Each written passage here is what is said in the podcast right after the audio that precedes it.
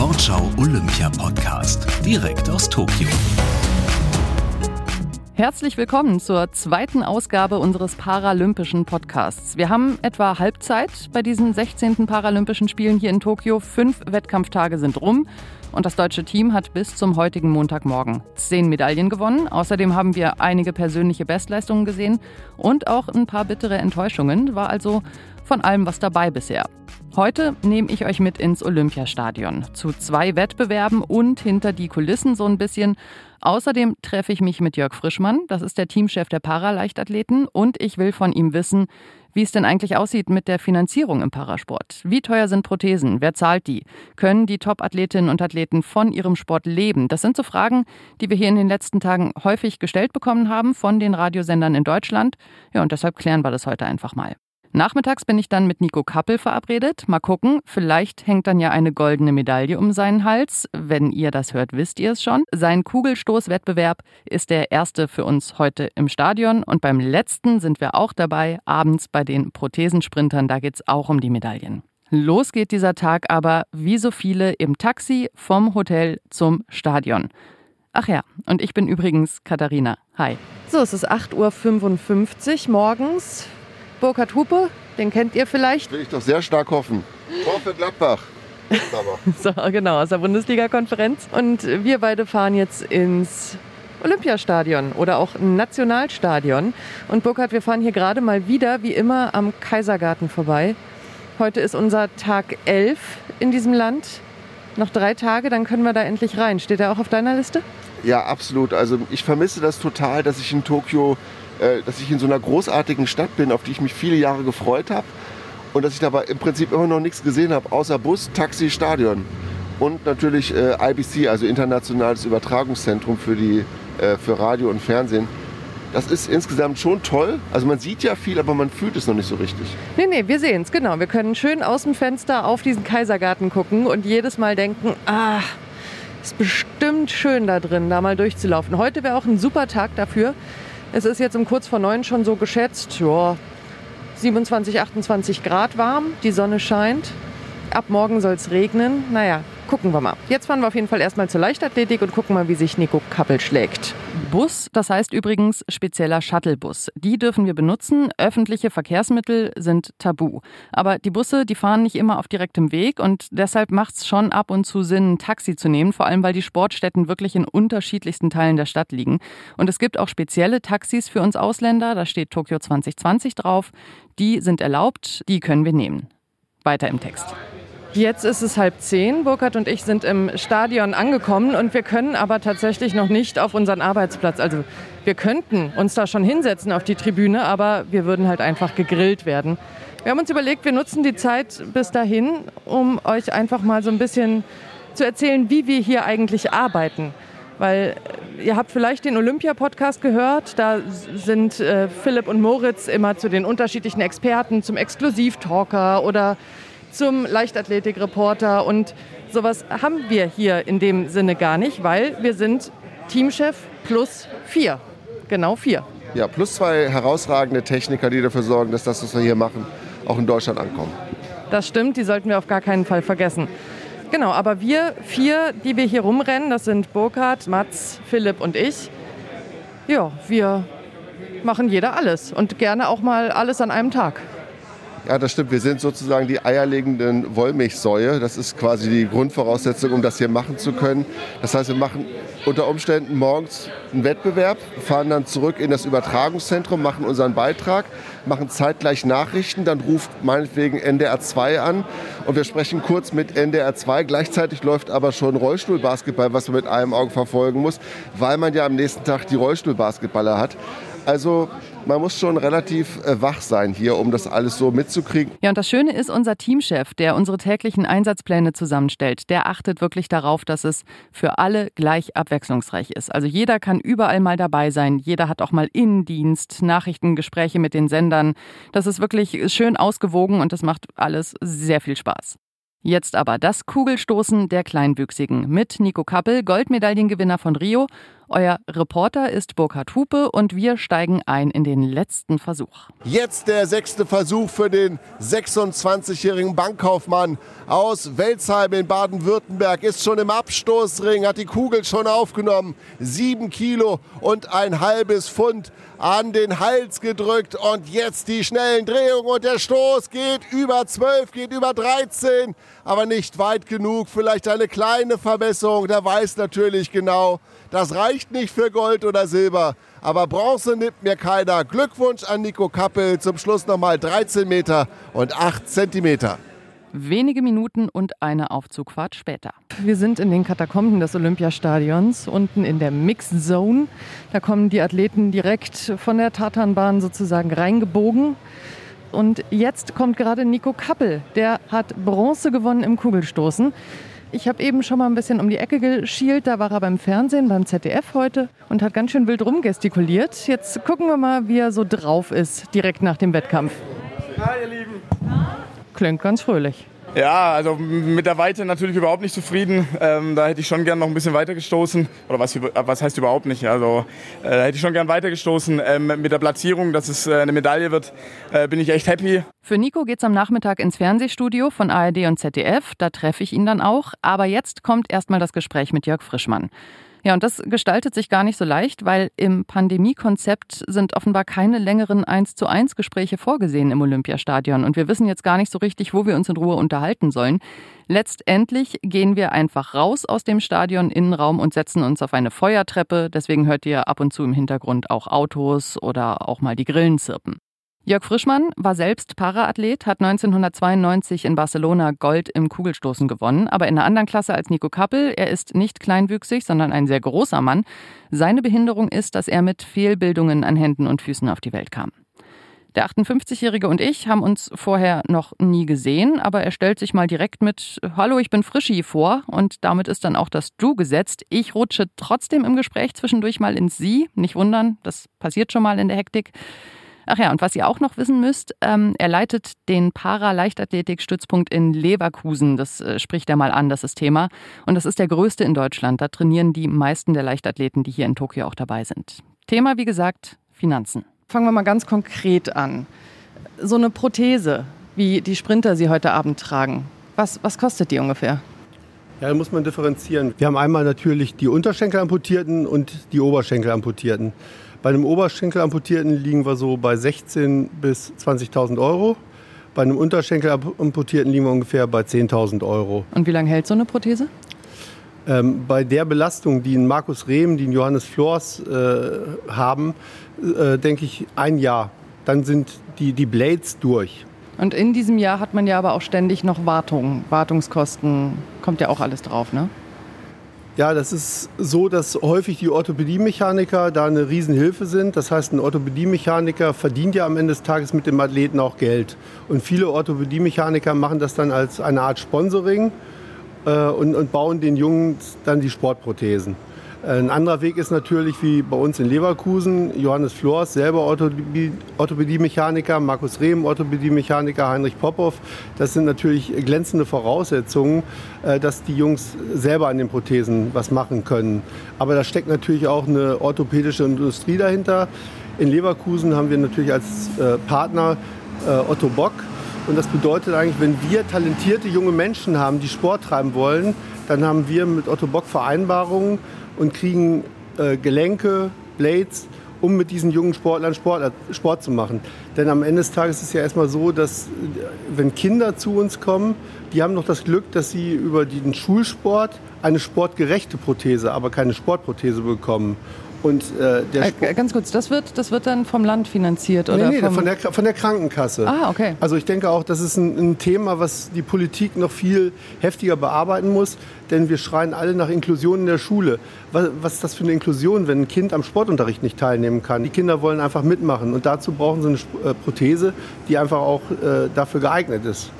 Und natürlich ist das auch mit den Schäften ein Thema. Ein Schaft, äh, der kostet so um die 3000 Euro wenn ein Sportler am Anfang seiner Karriere ist, ähm, dann ist es einfach so, dass der Stumpf verändert sich ja durch das Training. Also Fett wird in Muskulatur umgebaut und äh, der Umfang verändert sich vom Stumpf und ich brauche wieder neuen Schaft. Das verändert sich ja sowieso bei jedem Menschen ständig. Ne? Erst recht, ja. wenn, er, wenn er Sport macht, der Oberschenkelumfang, der. Und das ist natürlich ein, ein riesen Kostenfaktor. Und wenn man sich jetzt mal die Sportlandschaft in Deutschland im Bereich der Prothesensprinter anschaut, dann haben wir in Leverkusen Prothesensprinter, dann haben wir den Ali Lassin in Berlin und dann ist auch schon fast vorbei. Und das äh, bringt mich quasi zurück zu der Frage, also diese, sagen wir mal, 10.000 Euro im Jahr. Ja, Johannes Flors, eine Seite 10.000, zweite 20.000 dementsprechend oder Leon Schäfer äh, 16.000 bis 20.000. Ähm, die sind natürlich, werden von Otto Bock unterstützt, das heißt, sie kriegen die Passteile. Ähm, Johannes hat selber im Orthopädieunternehmen äh, gearbeitet, ist weiter mit dem eng verbunden und die bauen ihm seine Prothesen. Der Leon Schäfer hat auch eine, eine Prothesenwerkstatt in Bremen, äh, bei der er früher schon war, und die machen ihm die Prothesen. Und äh, Johannes Flors, äh, der stimmt das halt ab und dann guckt er halt als Orthopädie-Mechaniker selber nochmal drauf und nimmt auch noch Veränderungen vor, optimiert die Prothesen sozusagen. Aber also prinzipiell ist, es, es läuft viel über Sponsoring, ja. dass man sagt, da wird wirklich viel gestellt, auch von den, von den Firmen, die ja dann auch wiederum davon profitieren, wie es im Sponsoring halt klassisch der Fall ist.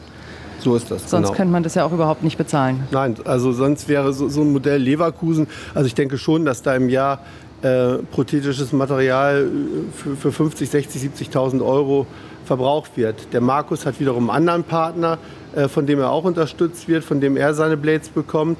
Äh, dann gibt es Orthopädie-Mechaniker für die Armbehinderten, müssen ja auch Sachen gebaut werden. Da helfen keine Blades, da muss man eine Armprothese haben, muss gegebenenfalls gucken, äh, wie kriege ich eine Starthilfe hin. Also sind viele Sachen drumherum, die die Sportler häufig dann eben über Verbindungen, Kontakte geregelt kriegen. Und wir in Leverkusen haben da halt ein riesen Netzwerk und deshalb sind auch viele der Prothesensprinter bei uns. Und so ein Rennrollstuhl, ist das vergleichbar mit dem Bobsport? vom, vom Aufwand her? Genauso sehe ich es eigentlich. Also es gibt ja äh, beispielsweise BMW, die haben ja für die Amerikaner ein Modell äh, gebaut und so sind auch andere Unternehmen dran und äh, gehen natürlich dann äh, in der Forschung damit wirklich in den Windkanal, um das Optimale rauszuholen. Man, man sieht das ja egal, äh, ob in der Leichtathletik, im Radsport, äh, Carbon spielt eine große Rolle und wir sprechen da teilweise, ich, ich kriege das von Lukas Nieden zu immer mit, der bei uns diese wissenschaftlichen Projekte koordiniert, da geht es um 100 Gramm. Ein Fahrrad einfach 100 Gramm leichter machen, damit ich noch schneller sein kann. Äh, und genauso ist es natürlich äh, im Rennenrollschuhsport. Man muss ein leichtes Gerät haben. Wenn ich so an meine Zeit äh, in den 90ern zurückdenke, was sich da in den Rollstühlen getan hat, ist Wahnsinn und tatsächlich ist es vergleichbar mit Bobsport, Rennschlittenfahren, ist nichts anderes.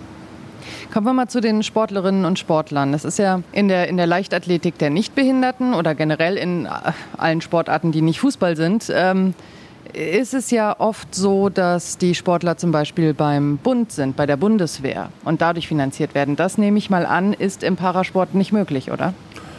Doch, der, der äh, Deutsche Behindertensportverband hat ja ein Förderprogramm und da sind auch äh, die, die üblichen Partner aus, aus dem Bund, nämlich die Bundespolizei und die Bundeswehr, sind da auch Partner.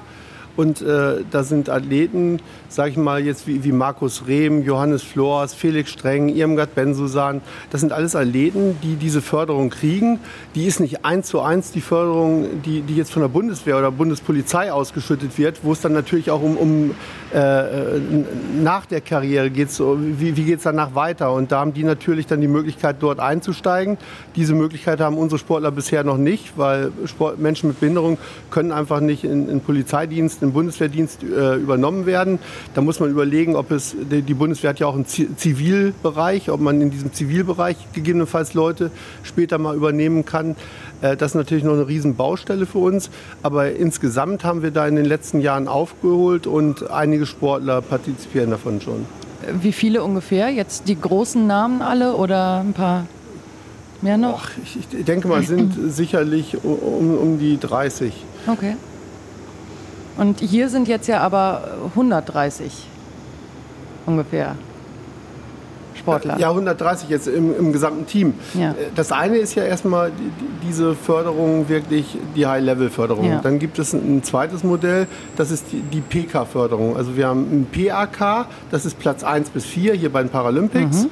Und dann die Plätze 5 bis 8, die, die werden dann PK, Perspektivkader. So, und äh, die Sportler werden ja erstmal partout mit 800 bzw. 700 Euro gefördert.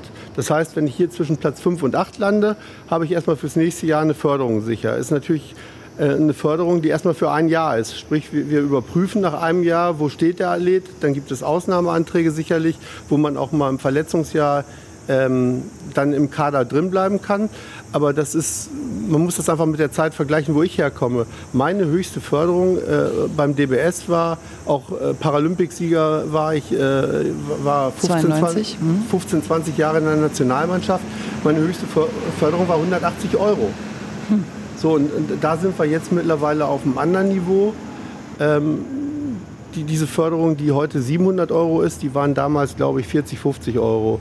Und ähm, wenn man dann sieht, dass es auch mittlerweile in vielen Landesverbänden noch Landesförderungen gibt, ähm, dann kommen die Sportler damit klar. natürlich kann man keine Rücklagen bilden, aber erstmal im Sport kommt man ganz gut damit klar. Ich, ich denke, wenn ich studiere und äh, will mein Studium finanzieren, muss ich arbeiten. Äh, und hier habe ich das Glück, ich mache mein äh, Hobby nebenbei und kriege für mein Hobby Geld und finanziere vielleicht damit sogar mein Studium. Also wir haben da schon Schritte nach vorne gemacht, aber es kann natürlich noch besser sein. Aber da haben Sie es gerade schon gesagt, das ist quasi das, das Hobby nebenbei für die meisten. Für die meisten. Also man muss, hat da natürlich Ausnahmen, äh, wie, wie, beispielsweise Markus Rehm, äh, dann bei, bei, uns sicherlich Felix Streng, äh, Johannes Flors, ähm, die machen nur Sport. Markus hat nebenbei auch noch seinen Beruf, also der geht einer halben Stelle weiterhin nach, ähm, hat aber auch einige Sponsoren natürlich. Das sieht man ja bei seinen äh, gesamten Auftritten. Äh, Irmgard Bensusan geht zum Beispiel den Weg, die ist bei KPMG parallel angestellt. Das heißt, sie kriegt eine Förderung vom DBS und hat äh, parallel dann ein Gehalt 20 Stunden bei KPMG. Ich denke auch, dass für viele unserer Sportler ist es möglich, äh, parallel so, so, eine halbe Stelle noch zu machen. Mhm. Also das ist gerade noch im Rahmen des Möglichen. Äh, Nico Kappel ist auch ein gutes Beispiel, Sebastian Dietz, die beiden haben auch äh, komplett auf den Sport gesetzt. Die machen mittlerweile auch als Influencer ihr, ihre Kohle. Da kann man stehen dazu, wie man will. Meine Welt ist es nicht. Ich komme da ein bisschen aus einer anderen Welt. Ähm, aber das ist einfach so. Die, die Welt verändert sich und äh, da muss man das mitmachen.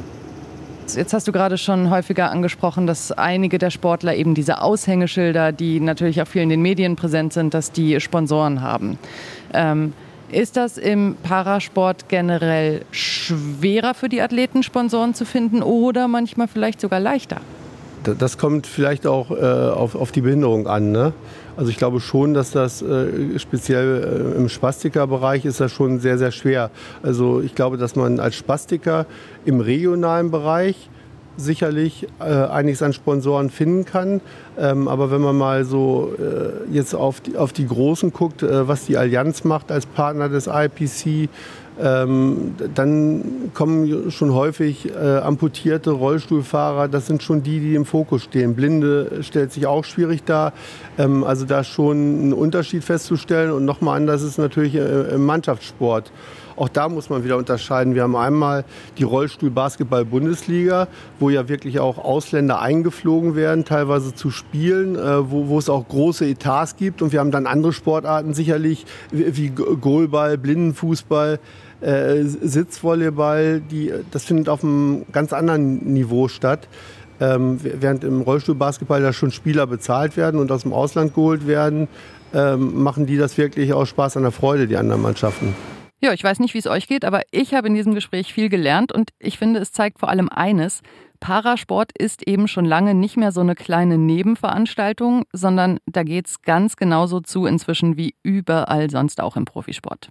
Ja, und apropos Nico Kappel, wir haben es eben noch mal gehört. Der hat zwar eine Ausbildung zum Bankkaufmann gemacht, konzentriert sich aber voll auf seinen Sport und auf seine Vermarktung als Sportler.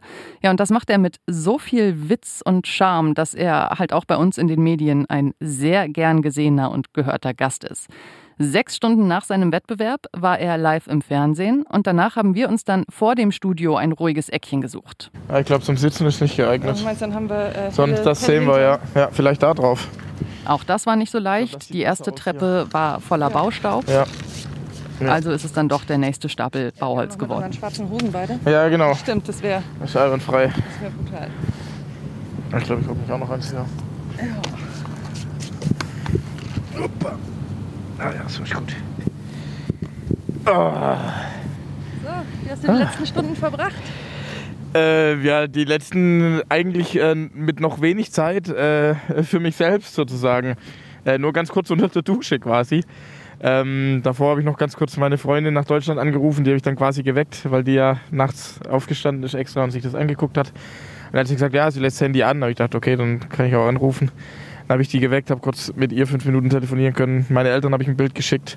Meinem Trainer in Deutschland habe ich kurz was äh, drauf, äh, drauf gesagt und äh, ja, dann ging es auch schon auch schon wieder weiter. Und genau, jetzt habe ich gerade schon mal ein Stückchen Bier genommen. Ich hoffe, man merkt es noch nicht, aber da freue ich mich, ja genau, ja, ja. Äh, da, da freue ich mich jetzt auch drauf, ein gemütliches Bier dann zu trinken. Ich habe dich vorhin in der Mixzone gesehen, direkt nach dem Wettkampf. Und du wirktest auf mich vor allem erleichtert. Hast ja auch gesagt, bist irgendwie nur froh, dass es jetzt endlich vorbei ist. Ja. Nimm mich mal mit, was, warum? Ja, also ich, ich hatte wirklich, ähm, also ich kam ja quasi, letztes Jahr ging es ja los mit, mit Corona, habe dann im Keller trainiert, alles war ungewiss, man wusste nicht genau, was mit Tokio passiert, also muss ich ein bisschen weiter ausholen, Entschuldigung. Ähm, habe dann im Keller mir da was eingerichtet, hat richtig Spaß gemacht, habe da gut trainieren können, komme dann raus. Dann war klar, Tokio wird verschoben, was ja auch gut war. Ich habe das ja auch gefordert, weil einfach überhaupt nicht klar war, was mit der Pand Pandemie äh, was sich da so mit einhergeht. Und ähm, habe dann eine super Saison gemacht letztes Jahr. Habe ja mehrmals über den alten Weltrekord äh, Wettkämpfe gehabt, dann auch Weltrekord gestoßen. So, komme dann in den nächsten Winter rein, weiß, okay, jetzt kommen aber die Paralympics wirklich. Und ähm, zwar unter Pandemiebedingungen äh, höchstwahrscheinlich, aber sie kommen. Also weiter geht's, genauso weitermachen, es läuft super. Und dann geht's los ab, ab Ende Dezember äh, dass ich immer wieder Wehwehchen habe und die Leistung eher so ein bisschen in den Keller geht, anstatt, anstatt weiter nach oben. Und äh, das, das beschäftigt dann natürlich einen und dann geht es halt los. Dann ist man mehr bei der Physio, stellt sich Fragen, warum, warum läuft das nicht so, äh, warum stoße ich jetzt äh, nicht mehr so weit wie, wie vorher, warum habe ich jetzt Schmerzen, was habe ich falsch gemacht im Training. Ähm, kommt dann, rappelt sich dann so langsam wieder auf, dann kommt, dann muss man wieder pausieren, weil wieder was wehtut, kommt dann zur Europameisterschaft, die läuft nicht so richtig, äh, wird in Anführungszeichen nur Dritter. Ähm, äh, mit, mit einer schwachen Leistung komme überhaupt nicht in Dritt. Also ich habe ja generell jetzt Saisonbestleistung 13,38, äh, was überhaupt nicht das ist, was ich wollte, weil ich kann ja 14,30, habe ich ja schon gestoßen letztes Jahr. Und äh, das beschäftigt dann natürlich einen und man muss unfassbar, also ich musste so viel investieren, so viel Zeit, äh, so viel Geduld, dann auch der Kopf wird natürlich auch immer ein größeres äh, Problem, weil der natürlich auch mitmacht und der sagt, scheiße, scheiße, du musst fit werden, Nico, du musst fit werden, Nico. Ähm, komme dann nach der EM, bin eigentlich so auf dem Aufschwung ne? und muss dann wieder sechs Wochen pausieren, kann wieder sechs Wochen keine Kugel anfassen, muss wieder alternativ trainieren. Und das, das zehrt extrem an den Nerven, sich dann immer wieder zu motivieren und immer zu sagen, komm, und du weißt, du brauchst nur ein paar gute Wochen und dann kannst du dahin, du kannst einigermaßen trainieren, du brauchst nur ein paar gute Wochen und dann kannst du auch ganz vorne angreifen. Und deswegen ja, die letzten Wochen waren echt nochmal hart. Ich denke, von der Weite wäre auf jeden Fall auch noch ein bisschen mehr drin gewesen. Ähm, nach vorne anzugreifen wäre schon schwierig geworden. Da hat mir einfach ein bisschen die Klasse dann dieses Jahr gefehlt. Auch die Erfahrung, die Routine vor allem in den Wettkämpfen, weil ich einfach keine hatte. Und äh, deswegen, deswegen die große Erleichterung, dass ich gesagt habe, okay, ich habe mich aufs Podest gerettet, ich darf eine Medaille aus Tokio mitnehmen. Und äh, darüber bin ich jetzt aber echt äh, stolz und wirklich, wirklich sehr erleichtert. So, jetzt habe ich aber lange geantwortet. Hast du denn Antworten gefunden auf die Fragen, warum es hier und da immer zwickt und zippt? Ähm, ja, das ist die Frage. Ich vermute mal, dass wir einfach, einfach ein bisschen zu viel gemacht haben, tatsächlich über eine Zeit. Einfach es ein bisschen zu gut gemeint haben. Ähm, einfach nochmal versuchen, ein bisschen mehr zu machen, nochmal ein bisschen mehr im Ring zu arbeiten.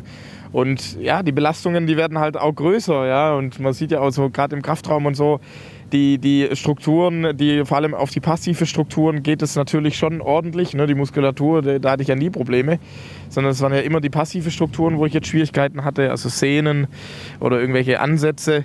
Ähm, deswegen, das, ja, das macht es dann halt nicht einfach. Und ich glaube, wir haben da, wir haben es einfach ein bisschen zu gut gemeint. Ich wollte es, äh, oder wir wollten es zu gut machen. Und ja, daraus müssen wir wieder lernen. Ich bin immer noch ein junger Athlet äh, mit meinen 26 Jahren im Kugelstoßen. Deswegen daraus lernen wir, das nehmen wir mit und dann hoffen wir, dass wir auch da wieder ganz vorne angreifen können.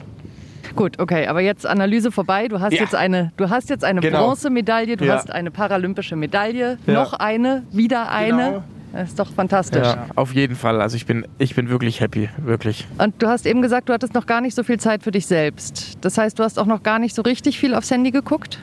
Nee, noch nicht. Ich habe tatsächlich noch keine. Ich habe, wie gesagt, nur kurz nach äh, Luisa geschaut, nach meinen Eltern geschaut, nach meinem Trainer in Deutschland geschaut. Also mit einem bin ich ja hier. Und der Athletiktrainer, der sitzt in Deutschland.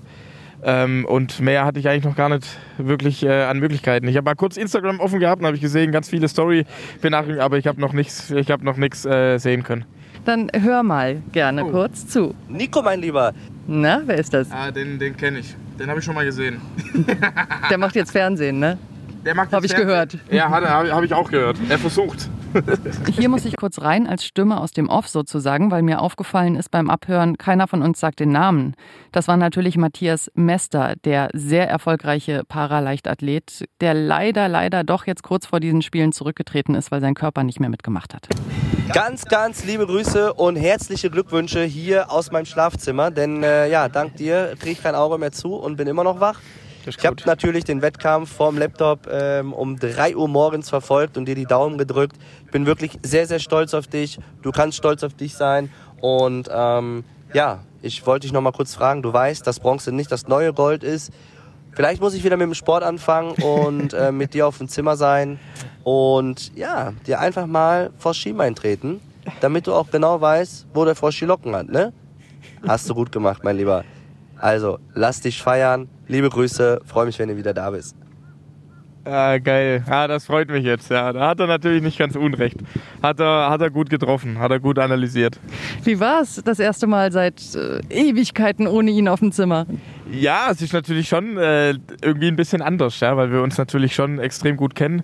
Gut, in letzter Zeit, so gerade die Trainingslager und so, die hat er ja schon, schon das ein oder andere Mal aussetzen müssen, äh, weil er ja mit seinen älteren äh, oder weil er ja schon ein bisschen älter geworden ist und dann eben dann immer oder halt immer wieder Probleme hatte, ja. Äh, deswegen, aber ja, also es war das erste große Ereignis eigentlich so wirklich so ganz ohne ihn. Ähm, äh, auch nicht im Vorfeld oder so und deswegen ja, auf jeden Fall äh, schon was anderes. Und ja, ich freue mich jetzt auch, weil ich war ja tatsächlich noch nie bei ihm äh, zu Hause, wo Oh. er jetzt ja wohnt. Okay. Und das haben wir fest ausgemacht, dass wenn jetzt ähm, das ganze Ding durch ist, äh, dass ich dann zu ihm komme mit Luisa zusammen ähm, und dass wir dann da mal zwei, drei Tage so, richt so richtig genießen, sagen wir es mal so. Mit Bier. Das sehen wir dann, was zum Trinken gibt. Aber auf jeden Fall, äh, dass wir da mal gemeinsam Zeit bei ihm verbringen, weil er war ja viel bei mir und so noch in seiner, äh, wo er noch aktiv war, äh, weil er ja dann auch lange in Stuttgart trainiert hat und äh, deswegen, dann komme ich zu ihm und trinke ihm den Kühlschrank aus. Nimm uns mal bitte mit darüber, schräg rüber, einmal übers Wasser in, in, in dieses Dorf. also, ja. Es wird ja heute keine große Party im Deutschen Haus geben, wie Nee. du das aus Rio kanntest, weil äh, ist halt nicht. Aber es, äh, also Medaillengewinnerinnen und Gewinner werden ja schon irgendwie auch gebührend empfangen. Ne? Ja. Was, was erwartet dich da heute noch? Was passiert da? Ähm, mich hat ja schon was erwartet. Also ich kam ja quasi dann zurück ins, ins Dorf und dann äh, kriegt man quasi, äh, wird dann die Deutschlandfahne, wird dann vor unserem Haus quasi ausgelegt, wird festgemacht. Und dann gibt es eben einen Empfang, da stehen die Leute rechts, links drumrum und so, und dann wird Musik eingespielt und dann läuft man da quasi durch. Ähm, Ach, das ist direkt bei der Rückkehr sozusagen direkt, schon. direkt bei der Rückkehr, ja, machen ist sie ja auch das. schön. Und das ist super, ja. Und ähm, genau, dann ist man da eben direkt vor Ort. Ja, und sonst ist es dieses Jahr natürlich deutlich anders. Ich habe vor allem mit meinen, äh, mit meinen Apartment-Kollegen, der eine hat morgen Wettkampf, der andere übermorgen. Deswegen, da kann ich jetzt auch nicht heute Nacht irgendwann um vier dann da reinmarschieren und äh, noch ein bisschen irgendwelche Lieder singen, ähm, sondern da muss ich mich dann schon ein bisschen zurückhalten. Es gibt auch nicht die Möglichkeit, dann einfach im deutschen Haus zu schlafen, auf dem, auf dem Sofa, das geht leider auch nicht. Deswegen äh, muss ich dann, äh, muss ich dann die, die Feier äh, auf Deutschland äh, einfach dann wahrscheinlich auch verschieben. Und ja, also hier ist auch, also wirklich, man merkt es auch in dem, in dem Dorf, oder ich muss auch sagen, ähm, es ist natürlich schon so, gerade so beim Essen und so, da tummelt sich dann schon viele Leute. Es ist gefühlt auch einfach ungewohnt. Ähm, und es ist auch dann, also ich finde, es ist einem auch einfach ein bisschen unangenehm, ne, weil dann wirklich da schon viel los ist und man ist es einfach nicht gewohnt aus den letzten, äh, aus den letzten Monaten oder fast Jahren. Und deswegen, man ist ja auch gar nicht so, weil man natürlich auch ein bisschen eine Verantwortung gegenüber seinen Teamkollegen hat die dann eben noch Wettkampf haben, ähm, dass man jetzt dann da groß äh, irgendwie äh, noch auf, auf Pirsch geht, sondern dass man dann wirklich sagt, okay, da muss ich jetzt halt dann noch warten und dann gibt es halt in Deutschland noch ein Bier. Und äh, wann geht's jetzt zurück? Äh, für mich geht es zurück am 1. September, also übermorgen. Übermorgen. Okay, Genau, das heißt, ja. du hättest theoretisch morgen, weil du bist seit zwei Wochen im Land, oder? Ich bin schon seit über zwei Wochen im Land, ja. Das heißt, du hättest theoretisch morgen noch mal einen Tag Zeit für Tokio. Äh, Oder dürftest du das nicht? Ich, also ich wüsste, ich, ich habe mal was von den zwei Wochen gehört, dass das wohl äh, gehen würde, aber also das mache ich auch nicht, weil ich, wie gesagt, ja mit meinen anderen Team, Teamkollegen, ich weiß jetzt auch nicht, wie genau die In- Inzidenz hier ist oder so. Und ich durfte ja auch schon mal, ich muss auch dazu sagen, ich war ja schon mal vier Tage hier im äh, 2019, da habe ich schon ein bisschen was von der Stadt gesehen. Und deswegen, ich denke, ich werde dann morgen früh nochmal im Stadion sein, morgen Abend wahrscheinlich auch. Ähm, oder je nachdem noch das, vielleicht auch das eine oder andere Gespräch noch führen und dann, äh, und dann geht's zurück. Gut, ich danke dir vielmals. Ich danke und auch. Herzlichen Glückwunsch nochmal. Dankeschön. Danke, sehr nett. Nach diesem Gespräch ging es für Nico Kappel zurück ins Paralympische Dorf und für mich zurück ins IBC, ins International Broadcast Center, wo wir ja arbeiten. Ich muss sagen, ich bin ja wirklich selten neidisch auf die Kolleginnen und Kollegen vom Fernsehen, weil ich wirklich sehr, sehr gerne Radio mache, Hörfunk mache. Aber jetzt bin ich richtig neidisch. Die Sonne steht nachmittags tief über dem Wasser. Es weht ein richtig angenehmes Lüftchen auf diesem Gelände, wo das Studio steht. Das hat ja, das habt ihr bestimmt schon mal gesehen, diese, diese wunderschöne Glasfront zum Wasser hin, wo dann später der Sonnenuntergang auch zu sehen sein wird. Und das ist auch, wenn man da außen sitzt, ich habe ja mit Nico draußen gesessen, das ist einfach ein richtig schöner Ort, um sich aufzuhalten. Also ich hätte da jetzt auch einfach den Abend mit einem Bierchen beenden können, aber äh, geht nicht, weil steht ja noch einiges auf dem Programm. Die Abendsession der Leichtathletik, da geht's als nächstes hin. Schnitt drei Stunden später. Jetzt ist Philipp Weiskirch unser Reporter im Stadion. Der war vorher hier in unserem Sendezentrum und hat Beiträge und Talks gemacht. Das hat dann zwischendurch Burkhardt übernommen. Der ist jetzt nicht mehr da, weil er morgen früh um fünf schon zum Radsport rausfährt. Dafür ist Mats jetzt da für die späten Talks und Nachrichten. Hat er vormittags auch schon mal gemacht. Zwischendurch war er beim Sitzvolleyball und beim Goalball. Also ihr merkt, es ist wirklich viel und viel durcheinander und heute noch mal mehr, denn zur ganzen Wahrheit gehört natürlich auch, damit ich hier für und mit euch Halligalli machen kann, müssen die Jungs heute noch mehr rotieren als sonst. Ich sag mal, vielen Dank dafür. Ich äh, revanchiere mich. Jetzt aber zurück ins Olympiastadion. Die Sonne ist untergegangen in Tokio. Das Highlight des Tages steht an, die 100 Meter Sprints der Amputierten. Im ersten Lauf holt Leon Schäfer in seiner Klasse Bronze und wir sind jetzt dabei im zweiten Finale mit Felix Streng und mit Johannes Flors und mit Philipp. Das ist Mücksmäuschenstill und jetzt geht's los. Wie kommen die beiden Deutschen raus? Erstmal ganz gut. Nee, Floß hängt ein bisschen hinterher. Jetzt muss er den Turbo zünden, aber Streng macht das gut. Streng ist nach vorne. Kann er den Briten überholen? Das sieht gut aus. Das wird Gold für Streng. Wird's Gold für Streng? Das sieht gut aus. Das ist Gold für Felix Streng. Und die Zeit 10,75 für Felix Streng, dem der rechte Oberschenkel fehlt. Und der jetzt ganz entspannt dort in die Hände klatscht und die Fäuste ballt und seinen Schrei, den hat man wahrscheinlich gehört. Ja, und hier steigen wir mal aus, weil was Philipp noch nicht wusste zu dem Zeitpunkt, ist, dass Johannes Flors zusammen mit dem Briten Peacock Dritter wurde, weil das war nämlich beim Zieleinlauf noch überhaupt gar nicht klar. Müssen wir drüber reden? Leider sitze ich nicht mit im Olympiastadion, sondern im Studio, weil dieser Podcast sonst nicht rechtzeitig fertig werden würde. Also quatschen wir über die Leitung. Philipp, deine ersten beiden 100-Meter-Läufe als Reporter, wie war's? Aufregend war's, spannend war's, schön war's und auch schwierig, muss ich sagen, denn es gibt eine ganze Menge zu berücksichtigen. Man hat zwar einen super Blick hier von der Reportertribüne in diesem wunderschönen Olympiastadion von Tokio. Aber tatsächlich, als alle Jungs dann so in so einem Knäuel über die Ziellinie kamen, da wusste ich zwar, streng hat die Nase vorne, aber was so dahinter passiert war, das war mir in dem Moment nicht ganz klar. Es war relativ unübersichtlich für mich und Flors hatte ich dann auch nicht so richtig konkret verortet. Ja, lass uns da mal bitte noch mal kurz drüber reden, weil das ist ja für einen Reporter eine super undankbare Situation. Du hast die Läufer, die ins Ziel kommen, Nummer eins und zwei sind klar und alles andere wird dann Minuten später per Zielfoto entschieden. Ja, was machst du denn da? Ja, also wir waren ja für die Radiowellen der ARD, äh, manche sind hier live mitgegangen äh, dabei und man darf so eine Reportage dann am Ende nicht zu lang ziehen, dass die vier oder fünf Minuten lang wird, sondern man muss irgendwann rausgehen. Das Gute natürlich, dass jetzt in dem Fall der Sieger stimmte. Gold für Felix Streng, hat er klasse gemacht. Und danach muss man so ein bisschen die Zeit überbrücken und dann geht man am besten auf die Emotionen ähm, des Gewinners. Und das war eben in diesem Fall Felix Streng, der hier kreuz und quer über diese rote Tatanbahn gehüpft ist und ähm, ja, so ein bisschen seine Angriffslustigkeit und seinen Optimismus von gestern, ähm, den er an den Tag gelegt hat, hier heute tatsächlich vergoldet hat. Okay, Philipp, dann äh, guck du mal, dass du das Adrenalin wieder aus dem Körper Ja. kriegst und wir sehen uns morgen. Bis morgen. Ciao. Ja, und damit ist dieser Montag vorbei. Bilanz: vier Medaillen in der Leichtathletik, dazu eine Bronzemedaille in der Dressur.